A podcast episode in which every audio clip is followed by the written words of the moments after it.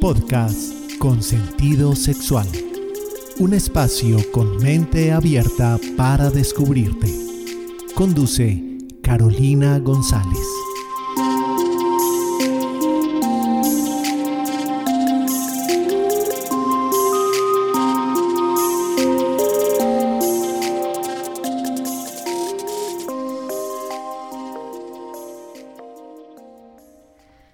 Hola, hola, espero que te encuentres muy, muy bien. Bienvenido, bienvenida a este espacio. Hoy estoy muy bien acompañada desde la distancia y gracias a la tecnología que podemos conectarnos con una colega, amiga del alma, una gran, gran amiga.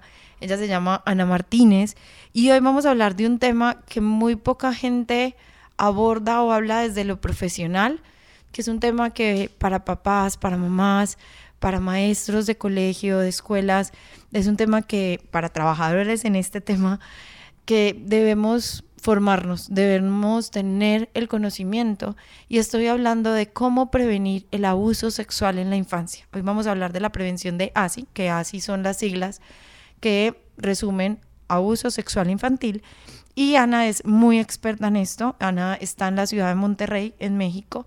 Tiene un proyecto divino que, que yo la conocí porque coincidimos en, en, un diplomado de sexualidad infantil, de ahí nos volvimos muy, muy amigas y yo le he aprendido demasiado de este tema porque ella hace muchos talleres para prevención de abuso sexual infantil con chiquitos de 4, 5 años, 6, con todas las edades. Empezó, digamos que con esas edades, pero ya se ha ido eh, como formando muchísimo más. Entonces, Ana, primero que nada, bienvenida y muchas, muchas gracias por nuevamente aceptar esta invitación que te tuve aquí como fuiste una de las primeritas invitadas de esta aventura y qué bueno un año y medio después volver a coincidir. Mil gracias, Caro. Para mí es un placer trabajar contigo y es un placer hablar de prevención de abuso sexual, que es mi pasión, como tú lo sabes. Y aquí estoy para compartir un poco sobre el tema de prevención. Total. Y quiero empezar por ahí porque de este tema hay muchísimas cosas que quiero que la gente y los oyentes y las oyentes que queden con esa información. Y quiero empezar por ahí. Ana, ¿para qué hablar de este tema? ¿Para qué hablar de abuso sexual infantil? Mira, Caro, lo que sucede es que la mayoría de los adultos tienen miedo de hablar de, eh, educación de la sexualidad infantil en general. Creen que al hablar de sexualidad con los niños les van a quitar su inocencia, van a perder esa, pues esa idea de, de estar protegidos, creen que los vamos, van a iniciar una vida sexual temprana y no hay nada más falso que eso. Realmente educar en la sexualidad en general les da herramientas a los niños, ya está comprobado que los jóvenes niños que tienen información de la sexualidad tienen un inicio eh, de su vida sexual más tardío, más protegida, con menos riesgos a un embarazo o una infección de transmisión sexual. Ajá, y mucho más sana. También está en, cuestión de, eh, creen que educar en prevención eh, se les va a dar eh, información que no es adecuada para su edad. Hablar de, prevención de abuso sexual realmente es hablar de emociones, es hablar de el nombre correcto del cuerpo, de secretos buenos y secretos malos, de cómo el cuerpo me dice que está, me siento inseguro y qué hacer al respecto, que yo le llamo las alarmas del cuerpo.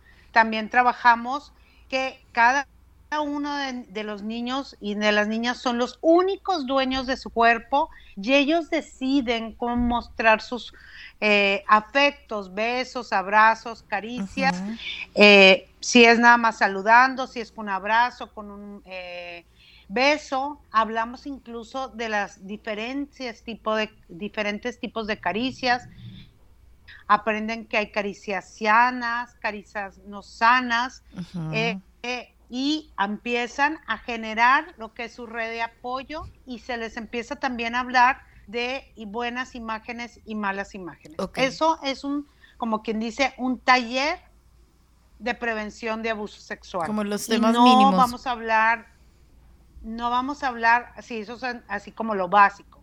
No vamos a hablar de que va a venir alguien y te va a tocar, va, no es desde el miedo, es desde las herramientas educativas y son herramientas educativas que les va a ayudar a poner límites en muchas cosas, eh, en el bullying, más adelante, en riesgos de la pubertad, que si, si hay alcohol en alguna fiesta, si se sienten inseguros, todo eso, o sea, es una educación que, empieza en la infancia, pero te permite irle escalando a través de la vida y es una forma de estar seguro, segura en tus vínculos, en tus comportamientos, en tus acciones en general. Total. Y ahí me gustaría, Ana, como meter un poco las cifras porque esto nos lleva a tomar la reflexión de del para qué hablar como de estos temas, porque es que sí es una realidad, y es una realidad que nos duele, es una realidad que entristece y es una realidad de la que tenemos que empezar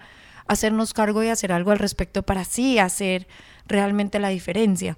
Entonces, eh, si me equivoco en las cifras, me corriges porque tú sabes más de eso que yo, pero sí podríamos, para que te hagas una idea, más o menos una de cada cuatro niñas menores de 18 años y uno de cada seis niños menor de 18 años ha vivido en algún momento de su vida, vivió o sufrió un abuso sexual infantil o en la adolescencia, ¿cierto?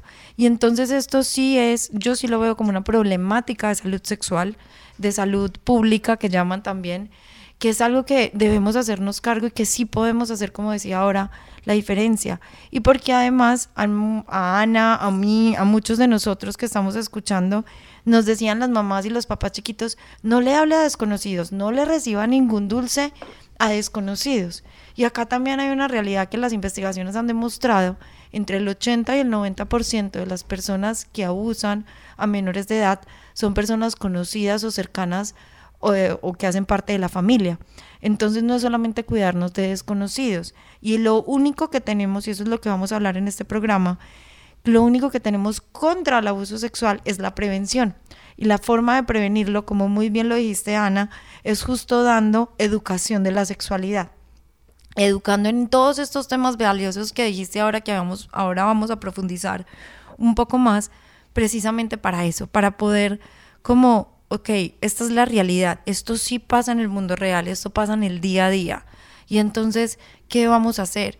Para, yo lo veo así, no sé si tú lo veas así, Ana, yo lo veo como un regalo que le podemos dar a la infancia, que le podemos dar a los hijos, que le podemos dar a los sobrinos, porque es un regalo que vas, que no solamente es para prevenir abuso, tú lo dijiste ahora, es para prevenir que terminen teniendo relaciones en un futuro, vínculos afectivos de pareja que sean codependientes o que sean como antes los llamábamos tóxicos o que sean insanos, que es como la, la forma más correcta de decirlos. Entonces es darles un regalo para que vivan su sexualidad de una manera más responsable, más plena, y eso es.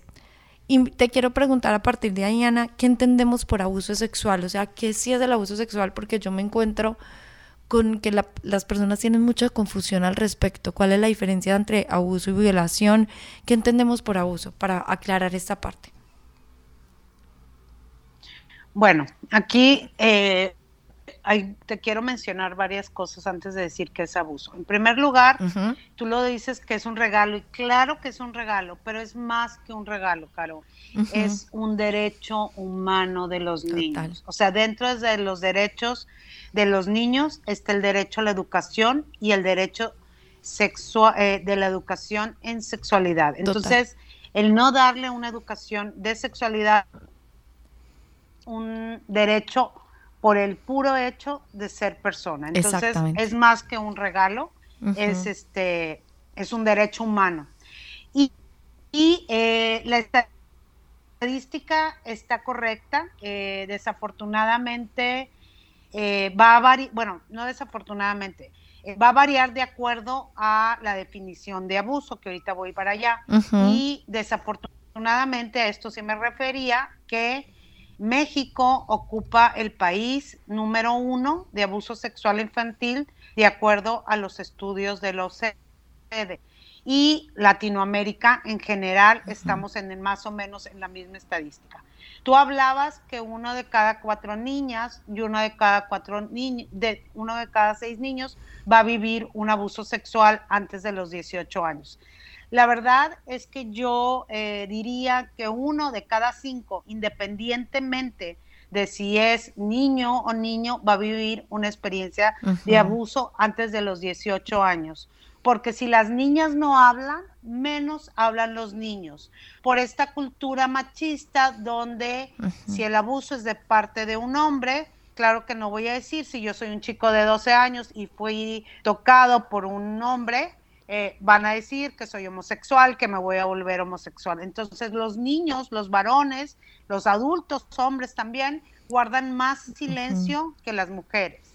Totalmente. Entonces, sí, estás eh, eh, correcta en este dato. Y además me gusta, Ana, algo, ahí te interrumpo un poco porque me gusta como lo dices, de uno de cada cinco personas, independientemente de sexo niño o niña, y entonces si ahí nos ponemos a pensar en un grupo de colegio, que suelen ser grupos de 30, 35 o de 20, o así tú seas adulto o adulta, tienes tu grupito de amigas o de amigos que son 10, pues entonces mira las estadísticas, si es uno de cada cinco y tengo un salón de 30, entonces, ¿cuántos niños? Ahí hay niños y niñas que vivieron abuso. O si tú ya estás grande, también ahí hay personas que vivieron abuso o que pasaron por un abuso. Es algo más frecuente de lo que pensamos, porque es que uno de cada cinco es, es, bastante, es, es, mucho, o sea, es bastante poco, poca gente, y, es mucha gente, porque si tienes un grupo de 30, imagínate. Sí, justamente, Caro, a mí la verdad, eh, tú sabes mi historia, yo empecé a trabajar prevención de abuso cuando eh, soy madre, me convierto en madre, y más bien dicho, yo empecé a educar a mi hijo en la prevención del abuso, pero cuando veo la estadística, y que veo el salón de la escuela del preescolar donde estaba mi hijo, digo, este, de este grupo que eran 20, 5 van a vivir una experiencia de abuso. Fue cuando yo me empecé a formar en, prevención de abuso sexual infantil. Entonces sí es muy alta, pero, pero a esto me quiero regresar a qué es abuso sexual, porque esta estadística está basada en la siguiente. Abuso sexual es desde la exhibición, o sea, existe sin contacto y, con contacto. Y es desde que se le muestren los órganos sexuales, los genitales a un menor, que eh, se empiece a hablar del tema de sexualidad no con un fin educativo, me refiero, por ejemplo, que un chiquito de 12 años, alguien le diga, oye, y ya tienes novia y ya le tocaste eh, los pechos, ya, este, como se dice, eh, la has besado o que le enseñe material pornográfico, material sexualmente explícito. Desde eso hasta lo que es ya una eh, penetración que puede ser vaginal, anal y oral. O sea, es todo ese rango, porque vamos a encontrar estadísticas que nada más se van a enfocar en la parte de lo que sería una violación. Eh, también aquí quiero aclarar que en infancia no se habla de violación, sino se habla en general de abuso sexual, porque puede ser tan dañino eh, mostrarle material pornográfico a un menor como vivir una experiencia ya más fuerte de tocamiento o de penetración ¿Y de qué va a depender esta diferencia? Va a depender de la red de apoyo que tiene ese niño o esa niña. Te voy a platicar un caso para que sea más claro.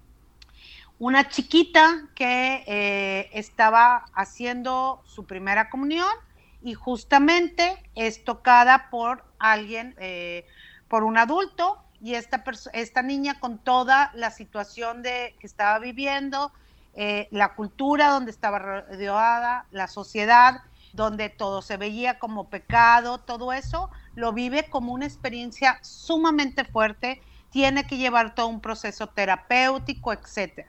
En caso, en otro caso, una niña que vive eh, con un chico un poquito más grande, una un abuso donde existe penetración, la persona que estaba a cargo se da cuenta, hace una intervención sana, retira a, como se dice, a, quien violenta en ese momento es a, la niña y la acompaña en el proceso.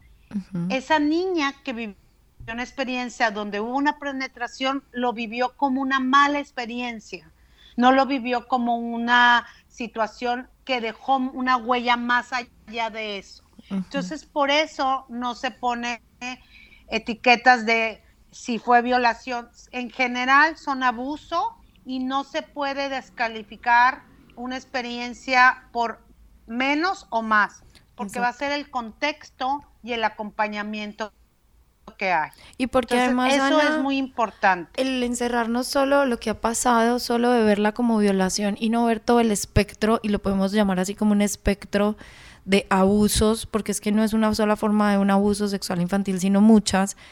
Y ya tú lo dijiste, con contacto físico o sin contacto físico, con uso o sin uso de la fuerza. O sea, hay demasiadas formas de abusar y ser abusado sexualmente hablando. Y eso ha hecho que cuando nos centramos en la violación y no vemos el abuso todo el espectro, haya una sub, como que subestimemos y haya como no estén las cifras tan reales, porque muchas, como tú decías ahora, muchas de las cifras se basan en, en la violación, en la introducción de un objeto fálico del pene en orificios, boca, ano, eh, vagina. No se, no, no, no contempla, y acá es el error más grande, el otro tipo de abuso, poner a un menor a ver pornografía o hacer contenido pornográfico con un menor de edad eh, o tocarle sus partes íntimas o hacer tocar eh, los órganos sexuales. no hay ninguna introducción, pero sí hay, como hemos hablado, un abuso sexual. Entonces, por mucho tiempo las cifras han estado menores o no se han visto precisamente desde ahí la definición y por eso fue que empezamos por ahí, para tener clara la definición, porque yo ahora Tú, ves más niños y previenes más, yo veo más adultos, pero yo me lo encuentro en la consulta, sobre todo en mujeres.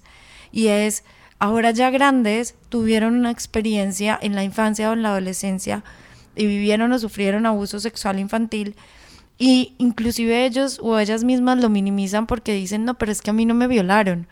Eh, pero a mí me hicieron esto y me pasó esto. Entonces como que minimizan su experiencia o subestiman su experiencia la cual pudo haber dejado iguales o muchas más huellas y secuelas, porque va a depender mucho de lo que tú dijiste ahora de cómo se maneja el evento o cómo no se manejó el evento, eh, independientemente del tipo de abuso que haya sido. Entonces, eso también quiero empezar a dejar ese cambio ahora al hacer este podcast, como tú puedes vivir muchos tipos de abuso y la única forma de vivir un abuso no es una violación. Y eso quiero que quede muy claro.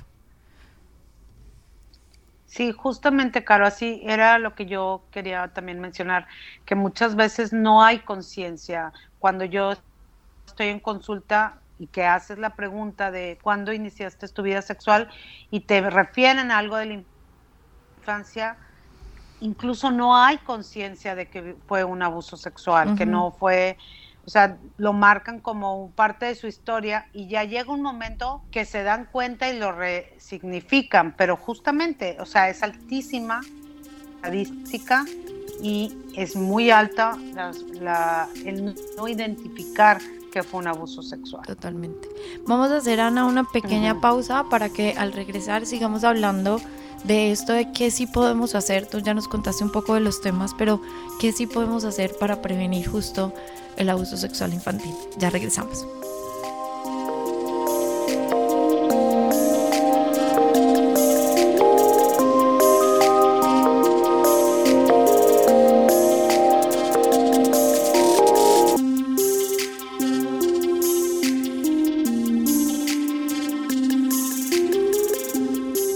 Solo hay dos legados duraderos que podemos dejar para nuestros hijos uno de estos son raíces, el otro alas. Jodin Carter.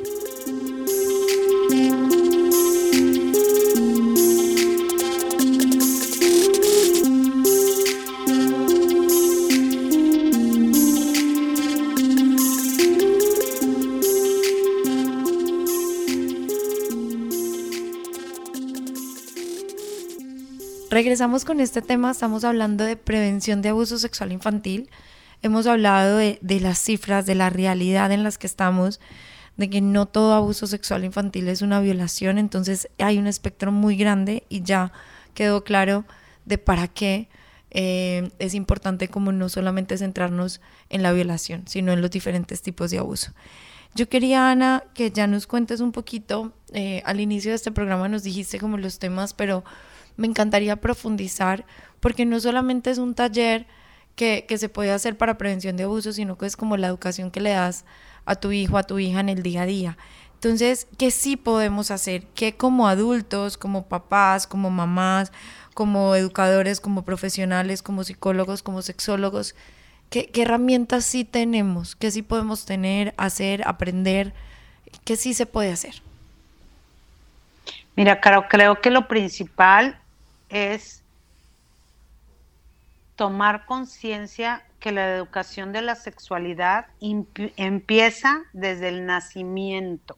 Y desde ese momento yo les digo a los padres que muchas veces eh, es una etapa que aprovechen ellos y ellas para poder empezar a hablar de temas de sexualidad que a lo mejor ellos no recibieron la información y entonces desde nombrar correctamente las partes del cuerpo. Y entonces está el bebé todavía muy, muy pequeño, pero sí puede ser, abro, te, abro el pañal y decir, desde pedir permiso, te voy a cambiar el pañal, eh, porque estás, estás sucio, te voy a poner un pañal limpio y nombrar las partes del cuerpo, te voy a limpiar tu vulva, tus labios, muchas veces te voy a limpiar tu pene. Es un ejercicio que se hace en ir ellos acostumbrando a nombrar las partes correctas del cuerpo, porque muchas veces no las recibimos nosotros y nos cuesta. Entonces, es como normalizando el lenguaje. También es muy importante, Caro, que tener conciencia que educar en la sexualidad es algo de la vida cotidiana, no es la plática y me voy a sentar, porque me dicen, Ana, ¿y cómo le hago para hablar de sexualidad? Lo estás bañando y justamente, ten, te voy a lavar tus partes íntimas, te voy a... Eh, hay que cuidar tus partes, nadie debe de acariciar tus partes íntimas, o sea, en esos detallitos, en detallitos, por ejemplo, si el niño o la niña se está tocando sus partes íntimas, viendo la televisión, eh, decirlo, eso se hace en privado, lo puedes hacer en tu cuarto.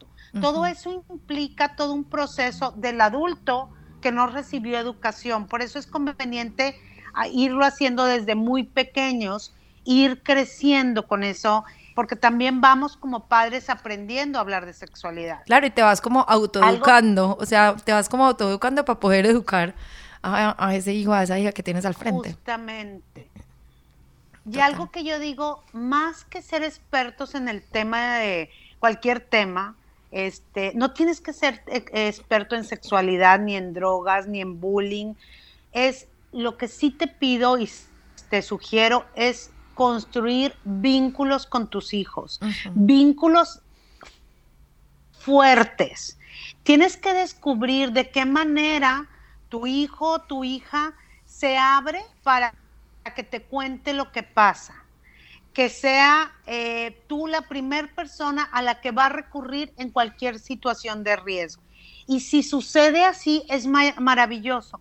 Porque si es al revés, si yo soy experta en sexualidad o vamos a decir que soy madre de un adolescente y soy experto, experta en drogas, pero no hay vínculo, el niño, el joven no va a venir a mí, va a buscar a los amigos, va a buscar a el internet. Entonces, antes de volverte experto en un tema, vuélvete experto en tus hijos. Totalmente. Y hay que entender que el vínculo con cada uno, si tienes más de un hijo, es distinto. Un hijo puede ser este que sea de los que cuenta todo y el otro puede ser completamente hermético y tienes que ir investigando cómo si se abre. A lo mejor te hace una pregunta y te está midiendo eh, el rostro, el tono de voz, a ver qué contestas. No, ya vi que hizo cara de como de preocupación, ya no vuelvo a preguntar. O este lo que quieres te pregunta algo y para saber cómo reaccionas. Hay casos, por ejemplo, que el niño te hace una pregunta, por ejemplo, oye, ¿a qué edad tuviste tu primer novio o novia? Y entonces tú le empiezas a platicar tu historia y entonces ya después de que tú contaste tu historia, incluso puedes contar detallitos vergonzosos y entonces el primer beso pasó esto, no sé qué, ya él, él o ella se sienten seguros y te dicen, es que hay alguien que me gusta y entonces no sé si pedirle que sea mi novia, mi novio, o sea, ese tipo de cosas. Entonces yo las invito y eh, a que investiguen con cada uno de sus hijos cómo se abren y cómo es necesario esa construcción de, vínculos. Insisto, más que la información es el vínculo, porque la información en la mano traemos una enciclopedia y me refiero al celular, nomás buscar que sea una fuente eh, adecuada. ¿Y si no sabes, empiezas a practicar y si te equivocas, corriges. Oye, siempre te dije que se llamaba palomita, pero realmente el nombre correcto de tus partes íntimas son, es pene, en caso de los niños, de que tenga pene, o te vulva en caso de que tenga vulva. Exactamente. Entonces, pero el vínculo es lo importante. Ana, y ahí te quiero interrumpir en dos cosas porque justo eh, somos muy insistentes y me meto ahí en el tema de, educación de la sexualidad y de prevención, porque es que llamar a los órganos sexuales por su nombre correcto, aunque para algunos pareciera una bobada, llamémoslo así, eh, popularmente hablando, es algo, es educar justo en sexualidad, porque es que tú a tu nariz, ¿cómo le dices? Le dices nariz. Tú a los ojos, ¿cómo les dices? Les dices ojos. Entonces, cuando empiezas a llamar a los órganos sexuales como por apodos, que paloma, que palomita, que muñeca, tampoco se llama vagina, que es el nombre como más común. Entonces, muchas veces, o que allá abajo, lo que tú no, o, o pipí, o pito, lo que tú no nombras por su nombre correcto, no lo conoces y lo que no lo conoces ni lo cuidas ni lo disfrutas. Entonces es, es, tan, tan natural que si yo no cuido mis ojos y empiezo a ver borroso, o si veo que el niño o la niña de pronto no está rindiendo bien en el colegio, y si no le hacen un examen de ojos y no se detecta al tiempo algo en sus ojos, pues no se va, no se va a tratar ni tampoco los va a cuidar. O sea, no me tiene que pasar algo eh, grave o alguna enfermedad en mis ojos para cuidarlos. Si a mí me está estorbando la luz, pues me los protejo con gafas, si me está dando alergia a goticas, o sea, es lo mismo, porque entonces si yo no lo nombro, me va a, ese niño, a esa niña, lo que le estoy enseñando es que ese tema no se habla y que si necesita pedir ayuda, no la va a pedir, o que si algo le está pasando, no lo va a decir. Entonces se llaman, como tú muy bien lo decías, pene y escroto, y se llaman vulva. Y entonces ah, yo también te lo aprendí a ti, que me lo enseñaste mucho, y es aprovechar lo que tú decías del día a día y aprovechar algo tan sencillo como están en clases de natación o tienen una fiesta en, piscina o en alberca, pues dependiendo de si nos están escuchando de México o en Colombia. Y entonces los, el traje de baño o el vestido de baño es lo que cubre las partes íntimas y no son privadas porque es que todo tu cuerpo es privado.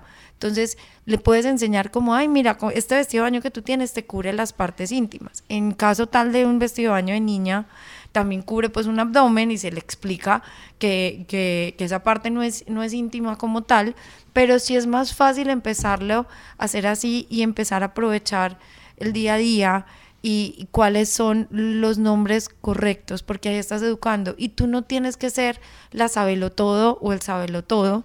Y, y, si te cuesta decirle pene, si te cuesta decirle vulva, pues lo ensayas, lo practicas sola con tu pareja, cambiando el pañal. Lo de cambiar el pañal me parece genial o es una gran idea, porque es que tú también al educar a tus hijos te estás educando a ti, estás resignificando un montón de creencias y un montón de cosas y estás dando, no solamente, me pareció muy bien el aporte que hiciste, no solamente este regalo, sino este, eh, estás cumpliendo este derecho y este deber como padre de darle, de, de darle a tu hijo, a tu hija, una educación de sexualidad que sea integral, que no sea basada en el miedo.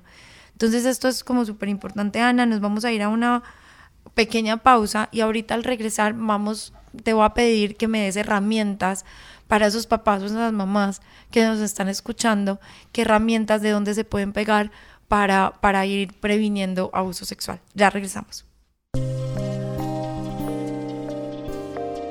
Para comunicarte con Carolina González, puedes hacerlo al correo electrónico carogonsasentidosexual.com en el WhatsApp 350 333 9045 en las redes sociales Instagram sentido-sexual Facebook sentido sexual. Y en el sitio web www.sentidosexual.com.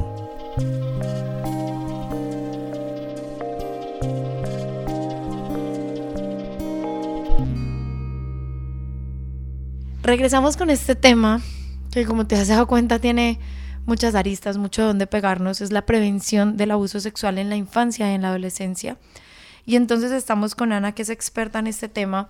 Ana, dame porfa o danos a las personas que están escuchándonos, que están ahí atrás de, ok, ya sé que debo aprovechar las oportunidades del día a día, que no es solamente una conversación o una plática, eh, pero que sí puedo hacer, cuáles son esas herramientas, como ciertos consejos o recomendaciones, em, adelantándome un poco y diciéndole, papá y mamá, lo que más educa, aparte de lo que dijo Ana, que son los vínculos, es el ejemplo y el estar presentes. Y entonces, estando con los vínculos, estando presentes y siendo conscientes del ejemplo que le estamos dando a los chiquitos y a las chiquitas, ¿qué sí, qué sí podemos hacer? ¿Cuáles son como esas herramientas o esas recomendaciones que sí le puedes dar a las personas que nos están escuchando? Claro que sí, Caro. Mira, yo el primer consejo que les daría o la primera recomendación eh, como adultos responsables de, nuestros hijos, somos los primeros que debemos de validar ese respeto a su cuerpo. Recordemos que los únicos dueños del cuerpo son los cada uno de nosotros, o sea, los hijos son los dueños de su cuerpo y ellos deciden cómo se vinculan con los demás. Entonces, si estás en un juego con tu hijo, con tu hija y le estás haciendo cosquillas y te dice, alto, tú levantas las manos y dices, perfecto, te estoy respetando porque justamente le estás enseñando que si el adulto responsable, papá, mamá, respeta, todos los demás tienen que respetar. Tenemos que ser eh, en un principio muy exagerados. Incluso es, si te llega a decir, oye, ya no me gusta que me beses en público, en frente de mis amigos de, del básquet o de la escuela, soy el primero que te respeto, soy la primera que te respeto. En ese sentido vamos a eh, generar esa conciencia que ellos son los dueños de su cuerpo. Incluso vamos a ayudarlos, ayudarlas a que si llegan a casa de los abuelos, de los tíos, eh, no tienen que saludar como yo quiero. Pueden decir buenas tardes, no necesariamente tienen que saludar de beso o de abrazo. Sí, lo importante es que saluden no que saluden necesariamente de beso o de abrazo, sino como que ellos elijan cómo van a saludar. Justamente. También es muy importante tener redes de apoyo, que los niños sepan, y, y yo les digo que tenemos cinco áreas donde nos movemos, especialmente los niños, que es familia, familia extendida, escuela, actividades extracurriculares y amistades y tener esa red de apoyo y saber dentro de esos cinco mundos a quién puedo recurrir. Si estoy en la escuela, a quién con nombre, eh, hacer el ejercicio, se hace un dibujo de una mano y es, a ver, en la escuela es un dedo, ¿quién puede recurrir? Pero también si, si estás con la familia, ¿cuál es el adulto responsable que si te sientes inseguro puedes buscar? Y también enseñarles a insistir. No, es nada más una vez, si el adulto no te hizo caso, hay que insistir. También los invito mucho a trabajar emociones. Las emociones nos va a permitir a identificar este, como se dice después, también sensaciones, que son las alarmas del cuerpo que nos va a permitir actuar. Y una forma muy muy divertida hacerlo es a través, por ejemplo, de películas. Sí. Los invito a ver intensamente. Para mí es una de mis películas favoritas. Y a que se la repitan las cada veces vez que, que, la veo descubro cosas nuevas.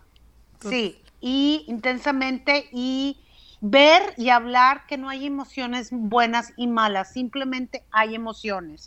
Incluso eh, cuando la vean, vean al final como alegría, cuando está el conflicto, le pide a tristeza que resuelve la situación. Ujú. Y es así como, ok, todas las emociones son válidas, porque a mí los niños llegan y me dicen, no, es que sí hay emociones buenas y hay emociones malas.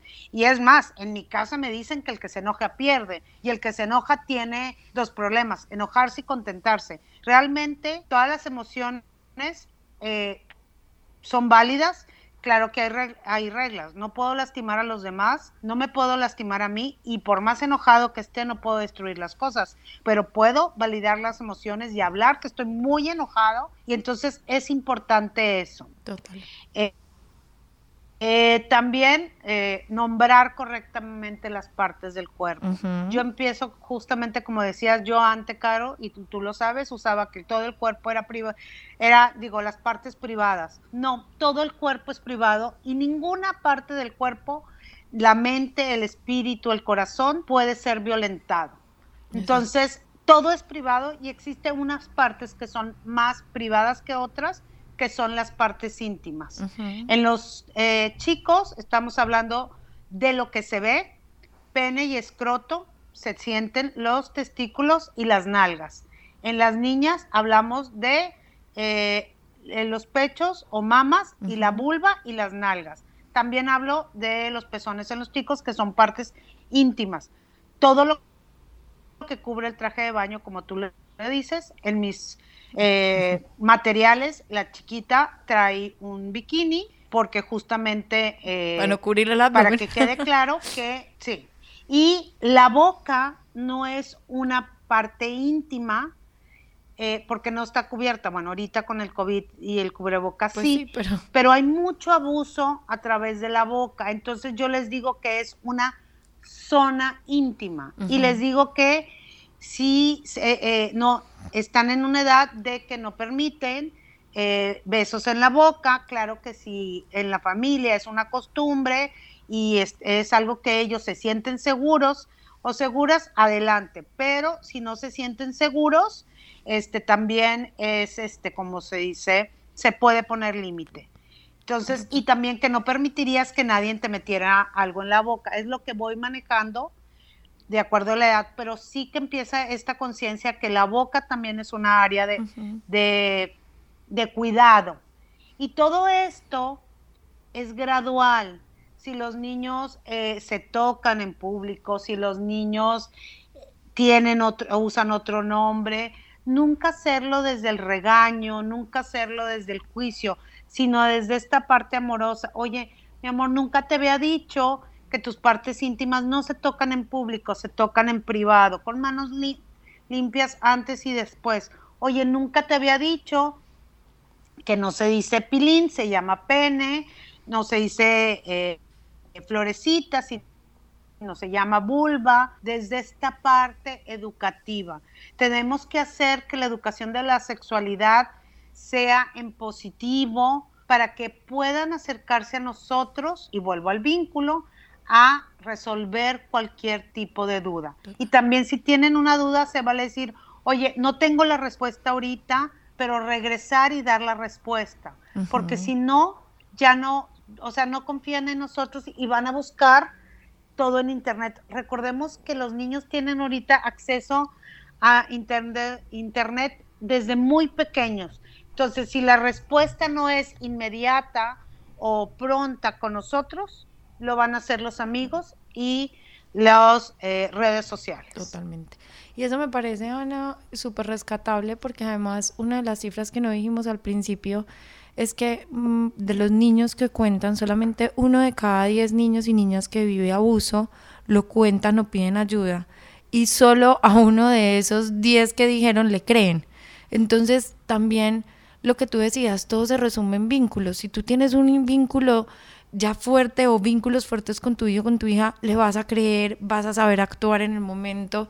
No tenemos que saber todo ni tienes que ser, y, creo que esa es la mayor conclusión, no tienes que ser la experta, el experto, es crea vínculos, aprovecha las oportunidades de la vida del día a día, pégate de las herramientas que puedes llegar a tener, cuentos, libros, películas, profesionales del tema, talleres que hayan del tema en, en la ciudad en la que vives, para que justamente eh, no te sientas como sola o solo en este proceso, sino que te sientas acompañado, guiada eh, en todo este proceso que, como su palabra lo dice, es un proceso que tiene un fin, eh, tiene un inicio y no necesariamente tiene un fin, porque todos seguimos aprendiendo y nos seguimos educando. Con esto, Ana, damos fin o terminamos este gran episodio. Nuevamente, gracias a ti por acompañarnos, por todos tus conocimientos. Me encanta hablar de este tema, aunque sea un tema serio, aunque sea un tema doloroso, aunque sea un tema difícil de tratar. Creo que debemos empezar a visibilizarlo y visibilizarlo cada vez más para que justo sí vayamos desarrollando todas las herramientas que tenemos y lo que podemos hacer, porque lo que más podemos hacer con el abuso es prevenirlo. Y que si se llega a dar o si se llega a presentar o estás pasando por una situación en la que ya se presentó, la idea es actuar de la mejor manera para que las secuelas sean las mínimas posibles y si hay una forma de actuar inmediatamente, asertivamente y de abordarlo. Entonces, esa es la invitación. Ana, cuéntame cómo te pueden seguir, cómo te pueden contactar. Claro que sí, me pueden contactar en, en todas las redes sociales como Ana Martínez, sexóloga, y específicamente eh, mi área infantil, que es distinta a la de sexóloga en general, se llama Creciendo Juntos y Seguros y así estoy como en Facebook, en Instagram, eh, como Creciendo Juntos y Seguros. Entonces me pueden, eh, en las redes están mi número telefónico y mi correo electrónico donde me pueden contactar. Perfectamente. Mil, mil gracias Ana. Y a ti que nos estás escuchando, gracias por tu sintonía. Si quieres saber más de mí o tener otra información, te invito a ir a Instagram arroba sentido guion al piso sexual o si tienes Facebook sentido sexual o si por el contrario quieres visitar mi página web, me encuentras como www.sentidosexual.com y también pues hay muchos más episodios de este hermoso podcast que puedes escuchar. Así que gracias por estar acá, gracias por ser el motor para que estos programas existan y así la idea es tener un podcast de sentido sexual, un espacio con mente abierta para descubrirte.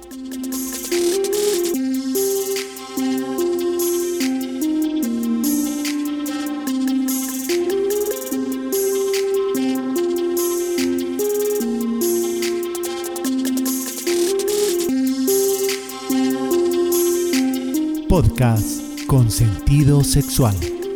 Un espacio con mente abierta para descubrirte.